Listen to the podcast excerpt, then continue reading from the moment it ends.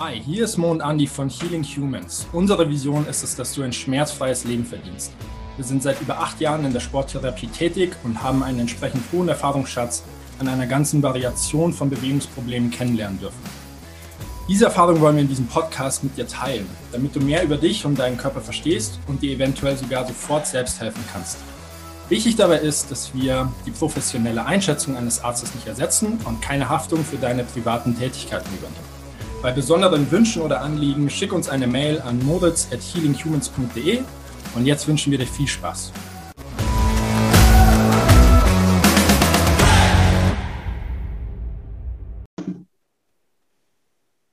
Willkommen zum Healing Humans Podcast mit Andi und Mo. Servus, Andi. Hi, Mo. Wir hatten das Thema, worum es heute gehen soll, letzte Woche mal in der Box besprochen beim Training und du hast es gestern auch in der Akademie besprochen, hast du gerade erzählt. Ähm, es soll um den Hüpfschiff gehen, also dass man auf eine Seite schiebt, wenn man eine bestimmte Bewegung macht, beziehungsweise sich die Hüfte in eine bestimmte Richtung neigt.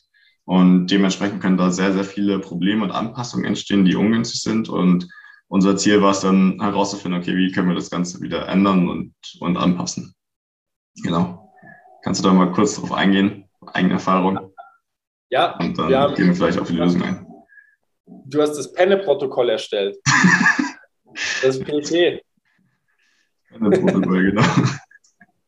Das Penne-Protokoll. Ja, das, das musst du dann sagen, weil es war letztendlich so deine Kombination und ich habe von dir gelernt. Ja, ähm, also es geht im Endeffekt darum, wie gerade schon gesagt, dass die Hüfte auf eine Seite schiebt und meistens ist die Ursache dafür, dass man eine Seite oder ein Standbein meistens hatte bei einer bestimmten Bewegung. Bei Kampfsportlern ist es ganz oft so, bei Fußballern ist es ganz oft so, du bist Skateboard gefahren zum Beispiel, da ist es oft so.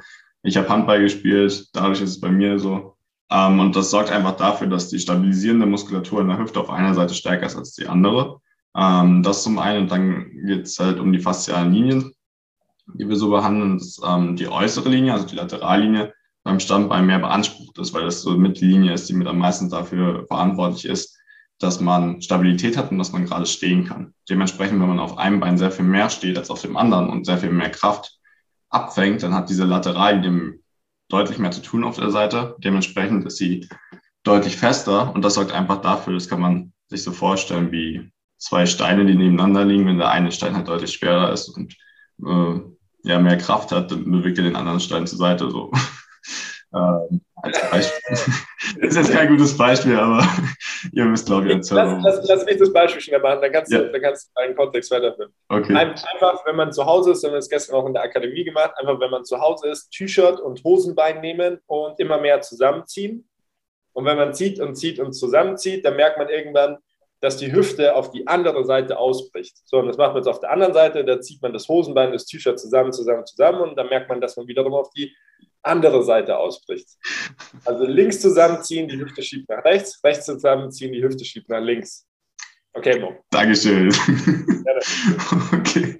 Ähm, dementsprechend auf der einen Seite äh, lateral die Probleme und was dann auch meistens passiert ist, dass man, wenn man dann auf diese andere Seite schiebt, also zum Beispiel links ist zu und auf rechts schiebt man, ähm, dann kommt es auch zur Anpassung im Fuß, beziehungsweise die rechte Lat oder die andere Seite mit der Laterallinie ist dann auch betroffen. Das heißt, ähm, es sieht dann manchmal so aus, als würde zum Beispiel, wenn man links die Laterallinie zu ist, rechts die Laterallinie eigentlich mehr zu sein, weil man die ganze Zeit auf diese Seite rüberschiebt und dementsprechend da viel Last drauf hat. Aber die Ursache liegt eigentlich dann auf der linken Seite.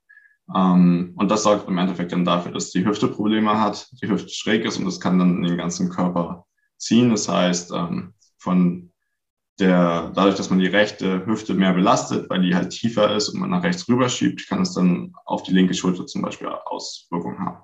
Und das ist dann das, was wir auch relativ ganzheitlich ähm, behandeln. Im Endeffekt, was wir dann gemacht haben, war, dass ähm, interessanterweise der Fuß auf, die, auf der Seite, auf die man rüberschiebt, meistens auch weniger Fußgewölbe hat. Das heißt, äh, man stand die ganze Zeit auf der einen Seite, zum Beispiel links. Der Fuß hat mehr Fußgewölbe, weil er mehr abfangen musste. Und dementsprechend ist er auch stabiler. Und auf der anderen Seite ist das meistens nicht so, weil der Fuß sich halt meistens in der Luft befand und nicht so viel zum Abfangen hatte. Und dementsprechend ging es darum, erstmal diese fußstabilisierende Muskulatur aufzubauen, beziehungsweise das Fußgewölbe, dann die Laterallinie auf der Seite, die halt fester ist, aufzumachen und auch die Hüfte zu stabilisieren, beziehungsweise die hüftstabilisierende Muskulatur ähm, anzusteuern, mehr auf der Seite, auf die man rüberschiebt, zum Beispiel dann rechts. Und genau dadurch halt den Körper wieder in Gleich, ins Gleichgewicht zu bringen und die Hüfte auch wieder gerade zu, zu haben. Genau. Das war so im Endeffekt das, das Penne-Protokoll. Und das, meine Damen und Herren, war das Penne-Protokoll. Also, ich kann dir jetzt safe sagen, dass 90 Prozent der Zuhörer komplett verwirrt sind, weil ich habe das genauso gestern in der Akademie gemacht. Ja, dann machst du das und das und das, und dann gehst du auch rüber und was hier und da. Und dann waren alle 14 Zoom-Teilnehmer. Äh, und dann habe ich gefragt, sollen wir das nochmal versinnbildlichen? Ja. Und dann hat sich eine Message, die ich auf 15 Minuten geplant hatte, hat sich über eineinhalb Stunden gezogen. Ähm, ja, und habe dann schön mit Bildern und so gearbeitet. Vielleicht, vielleicht, vielleicht sollten wir noch mal ein bisschen, bisschen veranschaulichen und im Detail erklären, so gut wie es geht über den Podcast, was so, was so passiert. Ähm, also, was du, was du ja, das war ja alles richtig. Ähm, aber was man sich immer überlegen muss, ist, in dem Moment, wo eine Laterallinie mehr Kraft hat als die andere, verschiebt sich mein Körper. Und dieses Verschieben im Körper hat zur Folge, dass die Hüfte nicht mehr ganz unter der Brustwirbelsäule steht und die Halswirbelsäule nicht mehr ganz über der Brustwirbelsäule steht und ich quasi so ein, so ein, so ein äh, zweifaches Kippen im Körper habe. Also die Brustwirbelsäule kippt auf der Lendenwirbelsäule und die Halswirbelsäule kippt auf der Brustwirbelsäule, jeweils in die entgegengesetzte Richtung. Und jetzt, wenn man sich das so ein bisschen vorstellt, diese drei Dreiecke aufeinander und das auf den Körper bezieht, dann könnte man auch überlegen, okay, wenn meine, wenn meine Hüfte nach links schiebt, dann müsste meine Schulter eigentlich nach rechts schieben oder mein, mein Brustkorb nach rechts schieben. Und jetzt immer, wenn ich irgendwas leiste, also wenn ich zum Beispiel was vom Boden aufhebe oder irgendwas ähm, trage, dann kann ich davon ausgehen, dass meine rechte Schulter, meine Hüfte schiebt nach links, dass meine rechte Schulter mehr leisten muss. Die muss mehr Kraft tragen weil sie sich in einem größeren Winkel zum Körper befindet. Und je größer der Hebel bzw. der Winkel zum Körper ist, desto mehr Kraft muss man aufwenden. Und jetzt habe ich zum Beispiel immer rechts Schulterschmerzen und kümmere mich immer um die rechten Schulterschmerzen und kümmere mich und kümmere mich und kümmere mich und mache alles schön auf, was weh tut und es wird immer schlimmer. Und das liegt letztendlich daran, dass, so wie du gesagt hast, das Fußgewölbe dafür sorgt, dass die Hüfte nach links schiebt und deswegen die Schulter bzw. der Brustkorb nach rechts schiebt. Und da ist, da ist das eigentliche Problem von meiner Schulter versteckt. Und das ist super schwer. Das, was wir jetzt so mal eben äh, abliefern, das ist super schwer und das braucht auch echt lange, bis man es versteht und bis man da dahinter steigt, vor allem wenn einem keiner erklärt, was eigentlich Sache ist. Und ich sehe persönlich, dass das ein Riesenproblem in unserer Gesellschaft ist, äh, womit viele Experten nicht zurechtkommen. Ja.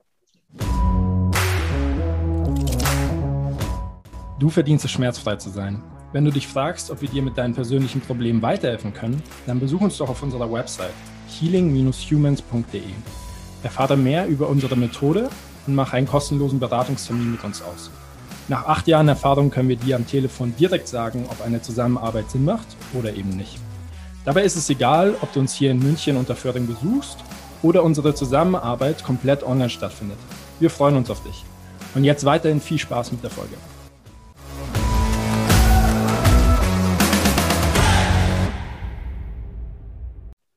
Auch was, worauf halt nicht so drauf eingegangen wird, wenn man eine sehr spezifische Sichtweise hat oder den Körper zerteilt in einzelnen Teile und wenn du ein Schulterproblem hast, hast du Schulterprobleme und dann wirst du dir nicht dein Fußgewölbe anschauen oder mal gucken, wie dein Becken ausgerichtet ist. Ähm, dementsprechend ist es da halt echt wichtig, eine ganzheitliche Sichtweise zu haben und im Endeffekt auch meistens von unten nach oben zu arbeiten. Also schauen, dass die Füße gleichmäßig sich belasten und die Hüfte parallel ist oder gerade ist und dementsprechend fällt es dann auch dem Oberkörper leichter, ähm, sich richtig zu bewegen und die richtige Biomechanik zu haben. Ja. Und das, ähm, also das ist ja gerade für, für unsere Zuhörer, das ist gerade so ein Projekt, was wir zu dritt angreifen wie man über den Aufbau des Fußgewölbes, die Lateralverschiebung und letztendliche Kettenreaktion in die Schulter-Nackenmuskulatur, in die Rückenmuskulatur, wie man das wieder hinkriegt. Weil wir, weil wir festgestellt haben, dass wir super viele in unserer Umgebung haben, die darunter leiden. Korrekt? Und ja, du, die Laura und ich, jeder macht so seine eigene Forschung, probiert so aus, was, was funktioniert, was funktioniert nicht. Und das wird total geil, weil das tragen wir dann zusammen, das nennen wir das Penne-Protokoll. Und dann äh, schätze ich, dass wir sehr vielen, sehr vielen Menschen helfen können. Sehr verbreitetes Problem. Vor allem, es gibt auch fast niemanden, der das Problem nicht hat. Ähm, und dementsprechend ist es echt wichtig, da den Leuten zu helfen. Ähm, magst du noch, das habe ich auch von dir gelernt. ich, ich saß da wie so, wie so ein Schüler. ähm, magst du noch erklären, warum bei den Frauen meistens die rechte Laterallinie ein Problem hat und bei den Männern meistens die linke? Ja, ähm, das ist jetzt nur meine eigene Theorie. Ist jetzt auch nicht studienbasiert oder gestützt oder so, steht bei Anatomy Trains hinten drin im Buch. Ähm, dass, dass es halt eine männliche Seite gibt und eine weibliche Seite ähm, im Körper, die man halt unterschiedlich stark ansteuert. Ich, ich würde dazu noch sagen, dass ähm, Frauen ja meistens eher dazu tendieren, ähm, kreativer zu sein und ein bisschen, ja, kreativer, spiritueller, einfach ein bisschen mehr im Gefühl und verbunden, was mehr so die rechte Gehirnhälfte abbildet und Männer mehr so in der linken Gehirnhälfte, mehr so strukturiert, fokussiert, äh, mathematisch oder naturwissenschaftlich. Und die Ansteuerung für den Körper ist aber genau umgedreht. Das heißt, die linke Gehirnhälfte ist mehr für die rechte Seite verantwortlich und die rechte Gehirnhälfte mehr für die linke. Und bei Frauen ist es halt meistens so, dass die rechte Seite meistens fester ist, ähm, beziehungsweise dass sie nach links schieben. Das ist mir jetzt bei der Therapie einfach aufgefallen, ähm, wenn ich so Leute behandelt habe. Dementsprechend ähm, gehe ich davon aus, dass sie die linke Gehirnhälfte weniger nutzen, dementsprechend, was wir vorher gesagt haben, und dadurch die rechte Seite weniger ansteuern können oder weniger, ja, da auch ähm, dem Gehirn Auswirkungen drauf haben und dementsprechend die rechte Seite mehr zu ist, wodurch sie nach links schieben. Weil man dann genau umgekehrt, sie nutzen halt die rechte Gehirnhälfte zu wenig, dementsprechend ähm, die linke Seite mehr zu und da schieben sie nach rechts. Das wäre so meine Theorie. Ähm, könnte man sicherlich mal ein paar Studien zu machen, ähm, aber ist so das, was, was ich mir dazu noch gedacht hätte und was auch in Anatomy Trains noch drin steht. Ich finde es, also ich habe es ja damals schon gesagt, ich finde das echt gut. Oh, ich mache mal hier Lied zu. Das sieht man nicht aus. Ich finde das echt gut. Ähm, und was mir in dem Kontext noch eingefallen ist, was ich eh mit dir besprechen wollte, jetzt haben wir das Format dafür. Was, was hältst du denn davon, ähm, dass, dass diese Probleme in unserer Gesellschaft auftreten, weil die jeweils andere Seite bei Männlein oder Weiblein äh, durch, durch die Ansprüche der Gesellschaft unterdrückt werden? Und also ich spreche jetzt nicht davon, dass ein Mann nicht viel Testosteron haben sollte. Äh, ich habe gelesen, dass, dass das Testosteronlevel über die letzten 20 Jahre um 8% in der Gesellschaft gedroppt ist. Das finde ich echt krass. Können wir vielleicht auch mal sprechen. Ähm, aber nee, ich, ich rede einfach davon, dass der Mann vielleicht nicht weinen darf oder dass der Mann keine Emotionen zeigen darf oder wenn ein, ja, was, also wenn, wenn ein Mann Bilder malt, dann passt er nicht in das Bild der Gesellschaft. Der muss Fleisch nach Hause bringen und die Kohle nach Hause bringen und die Familie organisieren und Dings und Bums. Ja, das macht eigentlich meistens schon die Frau, gell? Die Frau organisiert die Familie. Naja, auf der anderen Seite, die, die, Frau, die Frau durfte ja vor ein paar Jahren noch gar nicht so in die Chefpositionen und musste ein Kleid tragen und musste sich halt auch weiblich verhalten und zu Hause Kuchen backen. Und ich habe mir gedacht, dass vielleicht durch diese, ja, es sind schon, schon fast Stereotype, die man ja von, von dem jeweils anderen Geschlecht erwartet, dass die dafür sorgen, dass der jeweils andere Teil unterdrückt wird und somit nicht genutzt wird und so sich vielleicht diese äh, enorme Aktivität von der linken und rechten Gehirnhälfte erklären lässt. Was denkst du? Kann auf jeden Fall auch ein Grund sein, ja. Ist ja sowieso ein großes Thema. Ähm, Unterdrückung von Emotionen oder auch diese Rollenbilder, ähm, die mehr oder weniger eingenommen werden oder sich jetzt auch immer mehr ausgleichen, was auch nicht unbedingt äh, gut sein muss, wahrscheinlich. Aber an sich, glaube ich, ist, ist es schon so, man hat, glaube ich, genetisch einfach eine Veranlagung dazu, mehr kreativ zu sein oder mehr fokussiert strukturiert. Ähm, aber dass es auch insgesamt durch das gesellschaftliche Bild mehr geprägt wird. Dass es für Frauen oder für Mädels halt okay ist, ähm, mehr kreativ zu sein und auch mal zu malen, entspannt zu sein, mehr Emotionen zu zeigen und Männer halt immer noch darauf ausgerichtet sein sollten, ähm, fokussiert strukturiert zu sein und halt Emotionen zu unterdrücken, um funktionieren zu können was so die letzten Jahre oder Jahrzehnte sich Jahrhunderte geprägt hat. Ne? Ja. Und zum Testosteron, das ist, glaube ich, insgesamt ein Problem, einfach was durch Übergewicht entsteht, durch Umweltgifte, durch zu wenig Bewegung, durch falsche Ernährung, ähm, was alles so zusammenkommt, ist einfach auch die Testosteronwerte immer mehr sinken. Und das ist halt auch, habe ich äh, gestern noch ein Buch zugehört, für Männer auch keine Umgebung mehr ist, die natürlich ist. Also auch für Jungs ähm, ist einfach normal, wenn die sich prügeln und irgendwie so eine eigene Rangordnung entstehen lassen und viel draußen unterwegs sind und auf Bäume klettern und in der Natur unterwegs sind äh, und Sachen erobern wollen und so und es einfach immer mehr unterdrückt wird und auch schon in der Erziehung immer mehr unterdrückt wird. Und ich glaube, das ist auch ein großer Teil davon, wieso das jetzt so ist, wie es sich entwickelt. Ja, also ich sehe, ich sehe, das ist, das ist eine wilde Folge, aber ich sehe der Zeit der VR-Brille echt mit Stirnrunzeln entgegen. Ja. Weil, weil diese natürliche Entwicklung, die du gerade erklärt hast, fällt komplett aus. Und dann schaust du über die VR-Brille deinen Spielpartner an und dann wird dir die Rangordnung per digitale Anzeige vermittelt. Ja. Es kann, es, es kann einfach keiner mehr herausfinden, was, was denn tatsächlich so Sache im Leben ist. Es kann, also wenn wir das mal im, im Kontext behalten, das kann keiner mehr herausfinden, was es bedeutet, wenn du die Klappe aufreißt und dann eins auf die Schnauze bekommst. So, weil im VR-Game wirst du halt für 2,60 Dollar wiedergeboren. Dankeschön.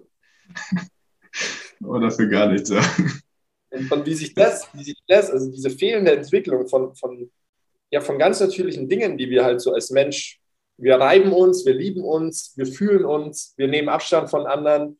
Wie sich das auf unsere Biomechanik, auf unser Bindegewebe, auf unsere Hormonproduktion, Emotionen, wie sich das auswirkt, kein Peil. Aber ich glaube, es ist das Schlechteste, was der Menschheit passieren wird.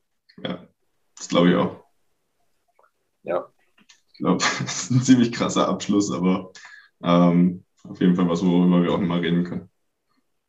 Also gern, also ich hätte super Lust, nochmal über dieses VR-Thema zu sprechen, weil ich habe mich, ähm, seitdem publik wurde, dass Facebook über Meta das angreift, ja. äh, also ich habe mich komplett, da, komplett dagegen positioniert. Und ich lasse mir, lass mir eingehen, dass es Dinge gibt, die sich darüber leichter kommunizieren oder lernen lassen. Also besonders jetzt unsere, unsere Zuglinien, die ja Hauptthema bei uns sind. Das lässt sich, glaube ich, über, über eine VR-Brille schön darstellen. Aber alles, was über ich sage mal, eine Art von geschäftlicher oder bildender Kommunikation hinausgeht, ist viel zu viel, meines ja, Erachtens. Glaube ich auch, ja. Und es gibt halt auch immer noch natürliche Wege, sich das auch beizubringen und zu lernen. Also, ähm, ja. also klar hat es viele, viele Vorteile, aber auch, ähm, ja, können wir noch eine extra Folge zu machen. Ja, ja, sehr gerne. Gut, dann bis nächste Woche. Besprechen wir das mal und an die Hau rein. Danke, Mo. Ciao, ciao. Das war's auch schon mit der heutigen Folge. Ich danke dir, dass du eingeschaltet hast und hoffe, dass wir dir weiterhelfen konnten, schmerzfrei, beweglich und fröhlich durch deinen Alltag zu kommen. Solltest du es noch nicht getan haben, bitte gib uns eine 5-Sterne-Bewertung, teile den Podcast, damit wir mehr Menschen erreichen können und mehr davon profitieren von unserer Vision, schmerzfrei zu sein. Solltest du Fragen oder Feedback haben, schick mir das Ganze bitte an moritz at healing-humans.de und ich beantworte dir das Ganze und baue es in den Podcast mit ein. Damit danke ich dir, dass du eingeschaltet hast und wünsche dir eine gesunde und schmerzfreie Woche. Hoffentlich hören wir uns bald wieder.